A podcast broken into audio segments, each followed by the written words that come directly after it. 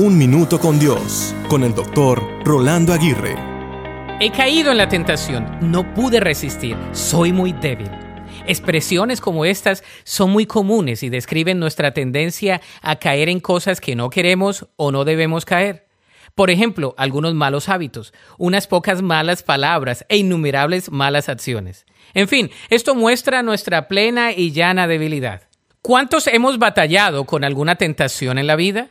Creo que todos, desde el chocolate que en exceso no debemos consumir hasta los malos pensamientos que no debemos cultivar. Todos, sin excepción, somos diariamente tentados. Sin embargo, la palabra de Dios nos enseña que la tentación en sí no es pecado.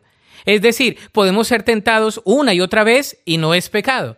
El problema es hacia dónde nos conduce dicha tentación, ya que nos puede conducir hacia dos lugares. Primero, nos puede hacer caer en desobediencia o pecado separándonos de Dios.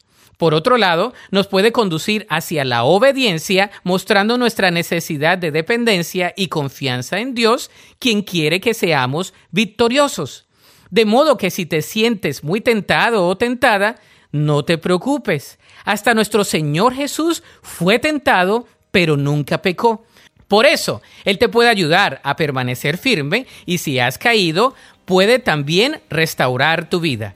La Biblia dice en Santiago 1.12, Dichoso el que resiste la tentación, porque al salir aprobado recibirá la corona de la vida que Dios ha prometido a quienes lo aman.